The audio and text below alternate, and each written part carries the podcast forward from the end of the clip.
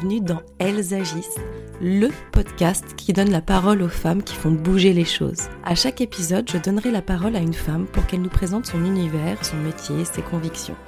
Ce sera aussi l'occasion pour elle de nous parler d'un sujet en particulier qu'elle affectionne ou qu'elle souhaite nous présenter.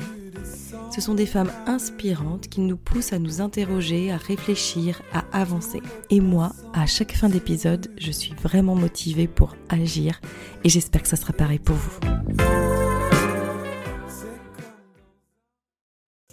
Mon invité déborde d'énergie.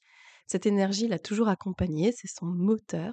Elle l'utilise au quotidien, dans le sport et maintenant au service de l'investissement féminin j'ai le plaisir de recevoir Erel Tassin, la fondatrice de MyPhoenix, une plateforme d'investissement et de connaissances financières dédiée aux femmes. Dans cet épisode, on va revenir évidemment sur sa carrière et elle va revenir sur le comment elle s'est rendue compte des difficultés à investir pour les femmes et comment elle, elle a eu envie justement d'agir dans, dans ce domaine. Elle va nous aussi parler de l'impact du sport dans sa vie, quel point c'est une source d'énergie, de motivation et même de décision dans ce qu'elle entreprend.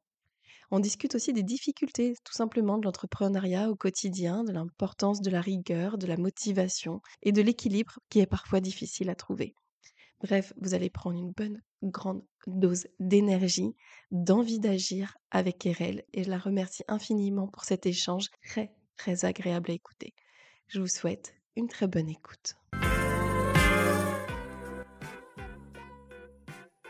Bonjour Erel. Bonjour Émilie. Bon, on a enfin allumé le micro parce que là on était en train de parler euh, sans enregistrer et... Euh, je suis bavarde. c'est dommage de, parler, de passer à côté de certaines idées. Donc euh, voilà, on, on a appuyé sur play, c'est bon. Maintenant, tout, est dans, tout sera dans la boîte. Est-ce que tu peux, euh, pour commencer, merci d'être dans Elles agissent. Je suis très très contente. Et euh, pour preuve, on, discute de plein de choses. Tu as plein de choses à nous raconter, à nous présenter. Donc merci d'avoir accepté mon invitation et d'être ici. Avec grand plaisir. Est-ce que tu peux te présenter euh, Alors, qui es-tu personnellement et professionnellement? Qu'est-ce que tu as envie de nous dire? Comment tu te présentes? Alors, donc, je suis Erel, euh, je suis entrepreneur. Euh, j'ai lancé MyPhoenix, qui est la première application qui permet aux femmes de gagner en connaissances financières et d'investir dans des projets qui font sens pour elles, pour la planète, et surtout dans des projets qui sont portés par des femmes.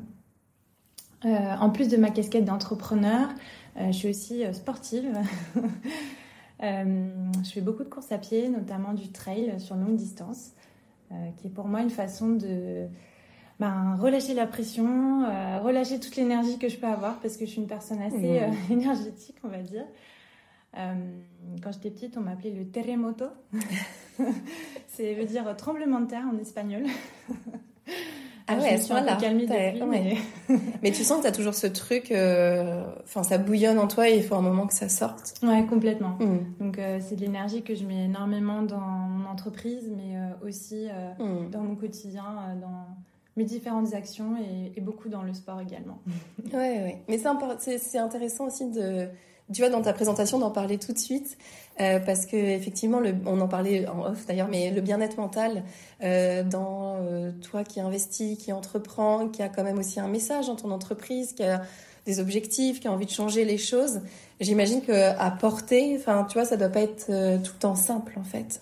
Oui, complètement. Bah, c'est sûr que l'entrepreneuriat, c'est des montagnes russes, des hauts et des bas mm. tous les jours. Hein. Mm. une journée, ça peut être énormément d'émotions différentes. Euh, ça demande aussi beaucoup de discipline. Moi, c'est quelque chose que j'ai euh, appris euh, dans l'entrepreneuriat. Mhm. C'est la discipline, l'autodiscipline. parce que si on se lève pas tous les matins avec de l'énergie et la volonté de faire bouger les choses, ben, personne ne va le faire à notre place. Mhm. et c'est vrai que c'est aussi des valeurs qu'on retrouve dans le sport au quotidien. parce que bon, ben, le sport, c'est de la discipline, de l'entraînement, de l'effort. Il y a des jours, il faut y aller. On n'a pas forcément envie mhm. d'aller courir dans le froid un, samedi matin du mois de décembre, mais voilà, il y a des jours il faut y aller et l'entrepreneuriat c'est un peu comme ça aussi. Ouais, je trouve ça intéressant cet aspect de la difficulté d'être entrepreneur aussi. À justement cette motivation quotidienne C'est-à-dire quand tu es salarié, euh, tu as été salarié avant Oui, j'étais salarié pendant plusieurs années avant de me lancer à mon compte. Ouais. Et tu as ce truc de, de toute façon, tu pas le choix. Donc tu y vas, même si tu pas envie, même si tu pas motivé.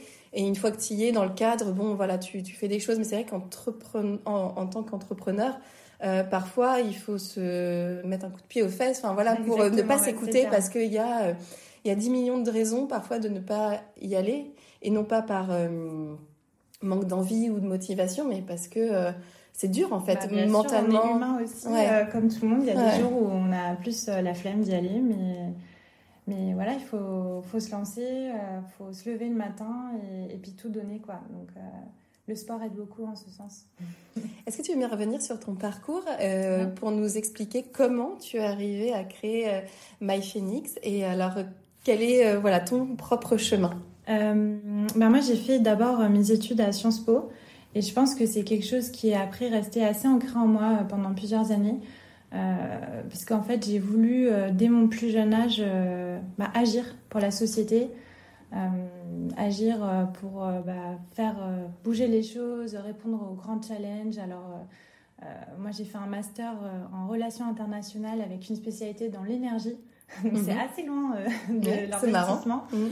Euh, Qu'est-ce qui te motivait euh, ouais, voilà, à l'époque Ce qui motivait, c'était. Euh, on parlait beaucoup du changement climatique. on était en pleine COP 21. Et, et, clairement, le changement climatique, moi, c'est quelque chose qui me parlait énormément. avant mon master, j'ai habité au Brésil. Donc ça, c'est aussi une des choses qui me caractérise. j'ai vécu dans plusieurs pays et c'est vrai que euh, le Brésil, c'est un pays où la nature est tellement euh, forte, hmm. présente. Euh, par exemple, donc j'habitais à São Paulo et à São Paulo, il y a des arbres gigantesques qui poussent au milieu du goudron, au milieu de la ville. Donc on est très très proche de la nature. et c'est là où je me suis rendu compte que clairement il fallait qu'on fasse quelque hmm. chose pour le climat et la planète. et c'est pour ça que j'ai d'abord fait des études en relations internationales appliquées à l'énergie. Euh, avec une forte volonté de changer les choses avec l'énergie renouvelable, par exemple. Et euh, suite à ça, j'ai commencé à travailler euh, en stratégie, donc dans deux grands groupes, du coup, dans l'énergie. Et je me suis rendu compte à l'époque du pouvoir qu'avaient les startups de disrupter des très grosses industries. c'est vrai qu'aujourd'hui, on a des noms de grands groupes mm. comme Engie, EDF, et j'ai trouvé ça passionnant de voir comment des petites startups pouvait susciter l'intérêt de ces grandes entreprises et pouvait aussi disrupter des domaines qui sont euh, bah, très établis au final. Mm. Euh, donc suite à ces premières expériences en stratégie, donc d'abord en France, ensuite au Royaume-Uni, euh, je suis partie au Chili. et là, j'ai rejoint le Startup Studio et fonds d'investissement d'Engie. notre objectif, c'était vraiment collaborer avec les startups, donc de deux manières, soit en investissant dans des startups, qui répondaient à des enjeux du groupe stratégique, soit euh, lorsque les startups n'existaient pas, on les hmm. créait euh, en interne. Donc ça a été vraiment une aventure euh, passionnante. Oui, j'allais dire c'est passionnant ça. Hein, c'est passionnant, surtout qu'à l'époque le fonds hmm. n'existait pas. Le fonds d'investissement d'Engie n'existait pas, donc on, a, on est parti de zéro.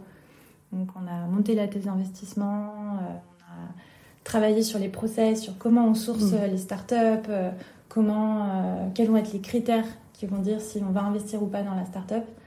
Euh, on accompagne les entrepreneurs aussi, il y avait toute une logique d'accompagnement des entrepreneurs jusqu'au comité d'investissement.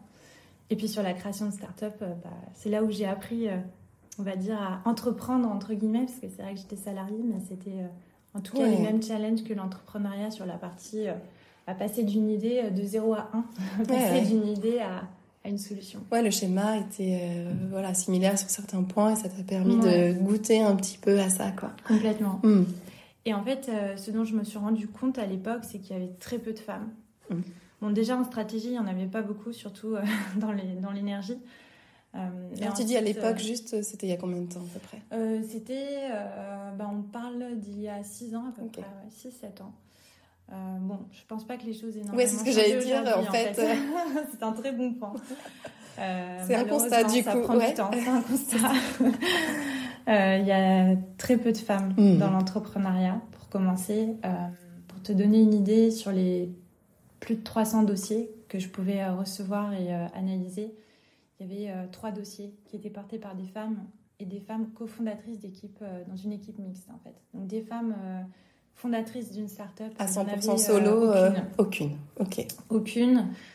et donc moi j'ai accompagné ces startups jusqu'au comité d'investissement et arrivé au comité d'investissement, eh ben il n'y avait aucune femme au board non plus. et c'est vrai que ça a été un vrai challenge pour moi parce que du haut de mes 24 ans à l'époque, il fallait que j'aille défendre des dossiers en comité d'investissement où euh, parfois je pouvais avoir des remarques plus ou moins bien placées sur mon âge. Hmm. Euh, je travaillais à l'étranger, donc j'avais aussi des remarques euh, sur mon accent, etc. Donc c'est vraiment un milieu où j'ai dû m'affirmer. Et c'est à ce moment-là où je me suis dit, il faut que je fasse quelque chose pour qu'il y ait plus de femmes dans ce milieu-là. et côté entrepreneur, et côté investisseur aussi.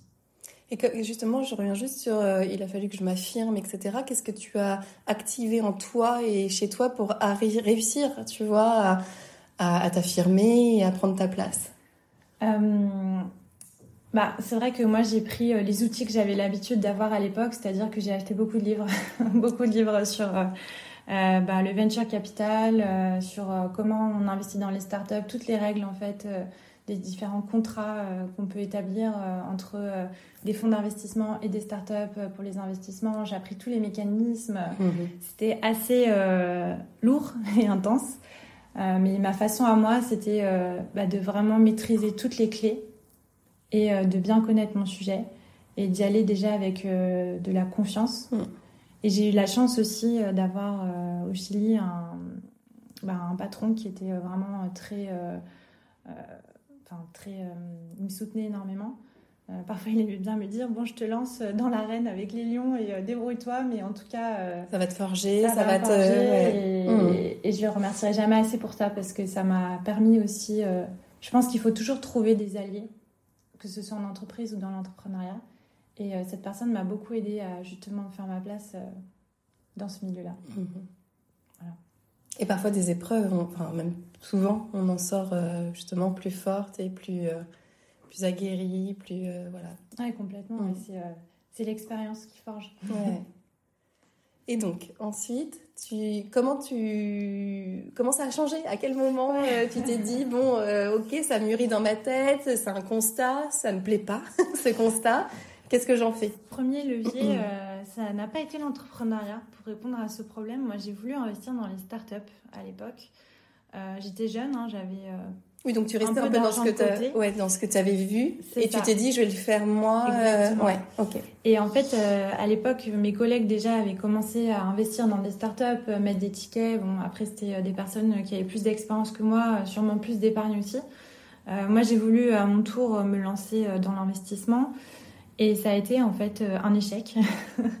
ça a été un échec parce que finalement, si on n'a pas 10 000 euros à investir et si on n'a pas les réseaux pour investir dans les startups, bah, c'est très compliqué. Finalement, les deals euh, aujourd'hui euh, encore hein, s'échangent dans certains réseaux. Mhm. Euh, souvent, ça va être les entrepreneurs vont aller chercher ce qu'on appelle les friends and family. Alors, on n'a pas tous les mêmes friends and family. Hein. On va pas tous lever les fonds auprès de la famille. Mais c'est vrai qu'il y a cet entre-soi qui fait que moi, j'avais pas forcément accès à ce réseau. moi, j'aime bien l'appeler un peu le boys club de l'investissement. Et, euh, et d'ailleurs, à l'époque, j'en ai même parlé à ma banquière. Je dis, euh, j'aimerais bien investir dans les startups. Et euh, bon, elle m'a pas du tout prise au sérieux. Ah ouais. c'est vrai que c'est. C'était peut-être un constat de réalité. ouais, ouais, de l'investissement en startup. Ouais, c'est ça. donc voilà, ça a été un premier échec pour moi parce que j'ai tout simplement trouvé aucune solution pour investir à ma hauteur en tout cas parce que mhm. j'avais pas 10 000 euros, mais j'avais quand même envie de mettre ma pierre à l'édifice. Et aussi, euh, ben, pour trouver ces fameuses startups portées par des femmes où investir, finalement, c'était pas si évident que ça. Mhm.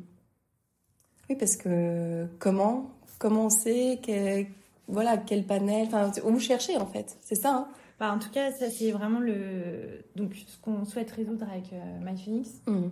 Donc, alors, tu as mûri ce, ce constat et quel était ton cheminement personnel, tu vois euh, Comment tu t'es dit, ok, je le fais?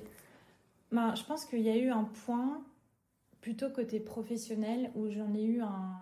Alors, pardon pour l'expression, mais j'en ai eu ras-le-bol de. De ce ça va comme euh, expression. ça va.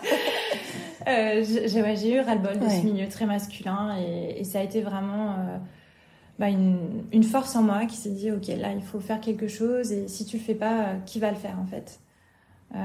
bon j'ai fait un passage par une autre start-up entre temps mais qui a finalement renforcé ma volonté de monter une solution qui permette aux femmes déjà de gagner en connaissance sur l'investissement. Parce qu'il faut le dire, aujourd'hui, si les femmes n'investissent pas, c'est parce qu'il y a un problème aussi au niveau de l'éducation financière. Et puis, euh, donc, rapprocher les femmes de cette éducation financière-là et aussi euh, de les rapprocher du milieu entrepreneurial. Je pense qu'aujourd'hui, il y a vraiment un, gap entre euh, les entrepreneurs et les personnes qui travaillent en entreprise. Nous, on veut rapprocher les deux. On veut rapprocher les femmes bah, qui veulent investir des femmes entrepreneurs qui cherchent à lever des fonds pour, faire, pour démocratiser en mmh fait ce système d'investissement. Euh, et, ce qui est super dans l'investissement en start-up, c'est que c'est un moyen d'entreprendre par procuration aussi. Donc ça permet de rapprocher certaines femmes de l'entrepreneuriat, de la tech aussi. Parce que quand on, investit dans des startups, on gagne en connaissance aussi sur une technologie, sur un business model. Euh, c'est un réseau aussi qu'on renforce. Mm-hmm. Euh, donc c'est tout ça qu'on veut faire avec, avec MyPhoenix, qui est à la fois donc, une application qui permet d'apprendre à investir, et qui permet aussi d'investir dans des startups portées par des femmes à partir de montants accessibles. Donc cette fois, on ne parle pas de 10 000 euros, euh, mais plutôt de 1 000 euros par, euh, par startup. Euh, l'objectif aussi, c'est de pouvoir investir dans différentes startups et, et finalement fonctionner comme un mini fonds d'investissement. Mhm. Est-ce qu'il faut d'abord suivre la formation et enfin, est-ce que les deux sont liés ou dissociés ou il y a ces deux choses différentes que tu apportes ou Alors nous on conseille quand même de suivre la formation avant d'investir. Euh, d'ailleurs, volontairement, la formation est, euh, en fait, va en forme d'entonnoir. C'est euh, sur l'investissement en général et après, on va sur donc l'investissement startup de mhm. manière plus poussée, puisque l'investissement startup a ses propres codes aussi, ses propres règles qui sont différentes de l'investissement en bourse, par exemple. Mhm. mais on veut intégrer cet investissement en startup dans une stratégie d'investissement plus globale, parce que ça reste un investissement risqué. Comme les cryptos, bon, bah, les startups il y en a 9 sur 10 euh, en mhm. général euh, qui échouent. Donc, euh, on, conseille de consacrer environ 10% de, du montant qu'on souhaite allouer dans l'investissement, 10% pour les startups. Nous, on fait un travail aussi de, bah, d'éducation sur quel est le montant que tu peux allouer sur les startups et comment le faire si tu as envie de te lancer. Donc, pour répondre à ta question, euh, on a cette partie éducative qui est assez indépendante du club d'investissement. On conseille quand même de le faire. Et en plus, ça revient à ce que tu disais tout à l'heure, c'est-à-dire que plus tu sais, enfin, tu vois, quand toi, tu as pris tes livres, etc., pour te documenter, pour avoir les clés et te forger après ta propre décision, ta propre, ton propre caractère, c'est le même principe. En fait, le savoir, c'est le pouvoir. Enfin, c'est ce qu'on dit, c'est, et c'est logique aussi. C'est-à-dire que l'intérêt aussi de ce que tu proposes, c'est de est-ce que c'est de vulgariser Ou est-ce que non, c'est quand même. Si, ouais, c'est de la vulgarisation euh, complètement. Euh, Mais accessible, du coup, ça, ça te rend accessible et ça permet à chacune de euh, pouvoir ouvrir aussi après son champ des possibles. Soit on reste sur ça, soit on va chercher encore plus. Quoi. Oui, exactement. Mm. Alors nous, on, a, on veut vraiment apprendre les bases de l'investissement. On n'est pas une plateforme éducative, en tout cas, c'est pas notre business model et c'est pas notre objectif à terme. mais on fait quand même ce travail de vulgarisation parce qu'on veut que bah, nous nos adhérentes en fait puissent investir en connaissance de cause.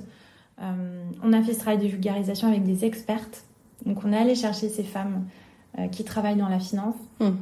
Donc on est allé chercher euh, des traders, des investisseuses, des business angels, toutes ces femmes en fait bah, qui sont aussi sous-représentées dans ce milieu-là. Et on a fait ce travail avec elles de vraiment vulgariser en vidéo de deux minutes des concepts financiers. Euh, nous, ce qu'on aime bien dire, c'est euh, qu'avec notre application, on peut apprendre à investir en deux minutes par jour euh, sur, dans le métro, à sa pause café. voilà, c'est vraiment avoir les bases avec des expertes et après se lancer. L'action, c'est aussi important que le reste. Mhm. Enfin, c'est même plus important, hein, parce que nous, on éduque, mais on éduque dans le but de faire changer des choses, pour que les femmes investissent et, euh, fassent bouger aussi euh, les statistiques de l'entrepreneuriat au féminin. Mhm. Euh, parce qu'aujourd'hui, les chiffres le montrent, hein, il y a peu de femmes entrepreneurs, mais les femmes entrepreneurs lèvent très peu de fonds. je pense qu'on connaît ce chiffre de Sista, c'est moins de 2% des fonds qui sont levés par les startups, qui sont levés par des startups portées par des femmes. 2%, moi c'est un chiffre qui me fait sauter au plafond. c'est ce chiffre aussi qu'on veut, qu'on veut faire euh, qu'on veut faire bouger avec MyPhoenix. Et là, tu en es où donc avec MyPhoenix et récent, enfin c'est récent, c'est, il a été lancé quoi en octobre, c'est ça? Euh, ça, fait, euh, ça fait à peu près un an qu'on travaille sur le projet, euh, puisque en fait MyPhoenix c'est une fintech, hmm. donc il y a aussi beaucoup de travail d'un point de vue bah, réglementaire à faire sur, sur la plateforme d'investissement. on a lancé la pré-commercialisation il y a quelques semaines. et l'application sort à la fin de l'année. Donc, tu vois, là, on est en plein lancement grosse période pour nous, mais hyper fière aussi de voir enfin euh, le travail qui, euh, qui aboutit. Euh. Ouais. Mm. ouais, totalement. Et est-ce que tu as déjà des retours? Est-ce qu'il y a déjà des, des, choses qui viennent à toi? Alors, soit que tu t'attendais pas, soit peut-être une ampleur, soit des, voilà, voilà, des choses peut-être aussi surprenantes. Enfin, voilà, qu'est-ce qui. alors, bah, déjà, c'est vrai que l'application, nous, on l'a co-construite avec des femmes. Euh, on a fait euh, différents euh, webinaires, on a fait des événements aussi où en fait on, testait les modules de l'application mais en format réel. donc on a fait des petits ateliers avec des femmes, donc on voyait tout de suite ce qui fonctionnait, ce qui ne fonctionnait pas, mmh. quels pouvaient être leurs doutes sur l'investissement, leurs craintes aussi sur l'investissement en start-up, parce que vu que c'est plus risqué, il y a encore plus de questions que sur l'investissement traditionnel, on va dire. Euh, donc oui, ça, ça a été euh, très sympa de pouvoir euh, échanger avec ces femmes-là et voir comment on, pouvait créer un produit qui réponde vraiment à leurs attentes. Après, plutôt des bonnes surprises en fait. je pense qu'il y a un vrai intérêt aujourd'hui pour les femmes d'investir dans les startups. donc ça, c'est, on est très content de ça et très fiers aussi de pouvoir apporter une solution parce que finalement, on, on pensait, quand on a commencé à avoir l'idée de MyPhoenix, on pensait au départ être vraiment sur euh, une niche euh, et un secteur euh, plutôt parisien de personnes dans la tech, etc. Mais au final, on se rend compte que ça touche beaucoup plus de mmh. monde que ce qu'on espérait. Donc on est, on est aussi très fiers de ça.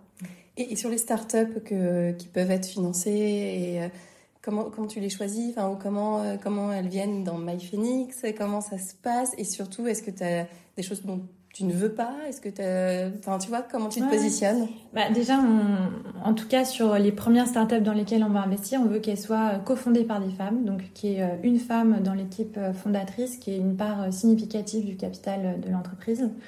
Donc ça, c'est le premier point pour nous. ensuite, on veut que ce soit des entreprises à impact. on considère qu'aujourd'hui, l'innovation doit être aussi au service de la société et de la planète. Donc ça, c'est un point qui est très important pour nous. Et aussi qui un donc pour le côté start-up, il faut que ce soit des entreprises qui puissent passer à l'échelle rapidement mhm. et euh, du coup qui ont besoin aussi de fonds au départ pour euh, ben, pouvoir soit développer le produit euh, et ben, justement atteindre le marché de manière rapide et, mhm. et surtout assez massive, on va dire. Est-ce que tu as eu des retours d'hommes, c'est-à-dire d'hommes qui sont dans le domaine et en fait, j'ai un peu une sous-question là-dessous. C'est, euh, je me dis, mais euh, tu sais, parfois on parle en tant que euh, le rapport homme-femme, les féminismes, le féminisme, etc. Aussi à rééduquer les hommes. C'est-à-dire que, tu vois, moi j'ai un petit garçon, je vais lui inculquer des choses pour qu'il ait cette égalité en tête depuis toujours. Est-ce que du coup, le travail que tu fais sans orienter femme mm. permet de rééduquer aussi une culture masculine? Ben, J'adore ton point. clairement, euh, clairement, on a de tout euh, chez les hommes. C'est vrai que moi, mon associé est un homme. Et je suis hyper fière de le dire. Euh, on est une équipe mixte parce que moi, je suis profondément convaincue qu'on a besoin des hommes aussi pour bah, changer ces chiffres sur les femmes, l'investissement et l'entrepreneuriat. après, on a eu aussi des retours de certains hommes qui ne comprennent pas pourquoi on fait une start-up qui ben, permet aux femmes d'apprendre à investir ah et à investir dans des startups de femmes, ils ne comprennent pas. Alors on a beau leur montrer les chiffres. Et qu'est-ce qu'ils comprennent euh, pas en fait et Ils comprennent pas pourquoi on fait pas pour tout le monde. Alors ah. je précise, s'il y a des hommes qui veulent aller sur notre plateforme, on les accueille les bras grands ouverts. mais euh, mais oui, il y a ce manque de compréhension de ah mais pourquoi les femmes Ils se sentent presque exclus? Alors c'est pas du tout notre but. Je pense que c'est plutôt un manque de connaissance du sujet. Euh, qu'autre chose. Euh, je pense pas que ce soit de la malveillance, mais euh, clairement un manque de connaissances sur finalement ce qu'est être une femme entrepreneur, ce mhm. qu'est être une femme qui lève des fonds. donc il y a de l'éducation à faire de ce côté-là. Et tu parles de ton petit garçon. Mhm. Il y a un, chiffre qui est pas intéressant. c'est qu'aujourd'hui, le rapport à l'argent se construit, enfin aujourd'hui, se construit en fait à l'âge de 7 ans. Et déjà, à cet âge-là, l'éducation qu'on donne à nos enfants, bah, finalement, selon les familles, euh, va être différente entre l'éducation qu'on va donner aux filles et aux garçons. Il y a une étude qui a été faite qui montre que déjà l'argent de poche qu'on donne aux garçons n'est pas, bah, le, pas même le, même que, que, pour les filles. C'est dingue. Donc c'est fou. Et dans une même famille, dans, un même, foyer, on va dans un même foyer, on va. Et, euh, et du coup, euh, par exemple, les petits garçons, on va plutôt leur apprendre à mettre l'argent de côté pour s'acheter, euh, pour faire un gros achat. Alors que les filles, ça va être plutôt, finalement, on va moins les inciter à mettre cet argent de côté pour faire des achats conséquents. Et, et évidemment qu'à terme, après, ça, ça, crée des différences aussi à l'âge adulte. Ouais. Mm. D'où l'idée rééduquer, en fait, quelque part. Il y a tout un travail, à la fois sur ce que tu proposes, mais aussi qui rend comme tu dis, en fait, c'est marrant, ça reprend un peu ce que tu disais au, tout début, ton action, euh, ta vision de l'action, de faire bouger les choses de manière générale. Et je pense que ton impact, euh, qui est ciblé, mais pas tant que ça, en fait, enfin voilà, il va avoir un impact de manière générale, quoi, ton, ton travail. Oui, complètement. En tout cas, c'est ce qu'on espère. Ouais. bon, et comment on... Donc, l'application, on tape MyPhoenix. Ouais. On l'a. Ouais. Et euh, il n'y a plus qu'à se, laisser guider, c'est ça? C'est ça, il n'y a plus qu'à se laisser guider. Euh, donc là, toute la partie éducative est en ligne. Et euh, bah, première moitié 2024, on pourra aussi investir dans les startups. et ouais, ça y est, c'est là. Ça y est. Comment tu te sens, toi? Je me sens. alors, c'est un mélange entre une grande excitation et un peu de fatigue aussi. Je ne vais pas te cacher que bah, c'est la fin de l'année, hein, c'est l'hiver. Et ça, a été des mois intenses pour nous, mais hyper euh, contente, hyper mhm. excitée. Euh, je trouve que le meilleur moment, c'est vraiment de bah, d'avoir les retours des utilisateurs. On sait que ce qu'on sort aujourd'hui, c'est pas parfait. Euh, mais moi, je trouve ça super de pouvoir construire ce produit mhm. avec notre communauté et justement bah, d'avoir tous ces retours sur l'application, les bons comme les moins bons. On prend tout et donc hyper fière de ça. Ouais. ouais, bravo. Hein. Merci. Aussi prendre ce temps de constater, tu vois, tout ce que tu as fait. Ouais. Et, et puis après, il y a le, le, futur, etc. Mais l'instant présent, il est hyper important, mm. ouais. Je pense qu'un conseil, alors on l'entend de plus en plus, hein, mais un conseil qu'on donne pas assez aux entrepreneurs, c'est célébrer les victoires. Euh, même les petites victoires, parce que bon, bah, nous, euh, on est tout le temps dans l'action. Je pense aussi que ça fait partie de ma personnalité. Euh, mais parfois juste s'arrêter un tremblement de terre non comment ouais, tu dis euh, mais oui ça fait partie de ma perso et parfois je pense que c'est très important. Et, et ça c'est mon associé euh, qui est brésilien donc qui est un peu plus posé que moi euh, et qui me dit bon il faut quand même qu'on se prenne un moment pour fêter la sortie de l'application pour donc on se complète très bien. Et, et c'est vrai que c'est hyper important de célébrer les victoires. Ça sert aussi pour les moments plus difficiles. Ouais tout à fait avant de clôturer cet, euh, cet épisode, euh, donc elles agissent, des questions sur l'action, notamment ta définition d'agir. Pour toi, ça veut dire quoi? Euh, Pour moi, l'action, en tout cas agir, doit être directement liée à l'impact. et je pense que l'action professionnelle comme personnelle, J'aime bien parce que tu demandes, euh, la première question que tu poses, c'est de se présenter euh, personnellement et professionnellement. Et on se présente souvent professionnellement et très peu personnellement. Euh, pour moi, l'action personnelle et professionnelle, en fait, elle est pas, on peut pas la séparer. moi, par exemple, c'est vrai que je, même si mon objectif avec ma Phoenix, c'est d'aider les femmes entrepreneurs et d'aider les femmes à investir, je le fais aussi dans mon quotidien personnel. C'est-à-dire que bah, par exemple, dans mon quotidien, si euh, j'ai des copines entrepreneurs qui ont besoin d'aide sur euh, un sujet X ou Y euh, lié à la levée de fonds, ou en tout cas des sujets où j'ai une compétence que je peux apporter, j'oublie ma casquette professionnelle. et en fait, bah, j'agis aussi pour qu'elles puissent ben, lever des fonds, être confiante sur l'entreprise. Je pense que l'action et personnelle, professionnelle, tout ça, c'est un peu mélangé pour moi. Et, il faut pouvoir euh, personnellement aussi dans son quotidien agir, euh, même si c'est euh, des petites actions. Finalement, bah, on ne sait jamais l'impact que ça a chez les gens. Oui, peu importe l'échelle, il ne faut pas se donner tout de suite l'envie de... Enfin, on peut. Oui. Les deux sont, voilà, sont possibles, quoi. Mais l'action passe par... ouais. C'est vrai que, tu vois, là, on est en plein lancement et j'ai un, du coup un emploi du temps hyper chargé.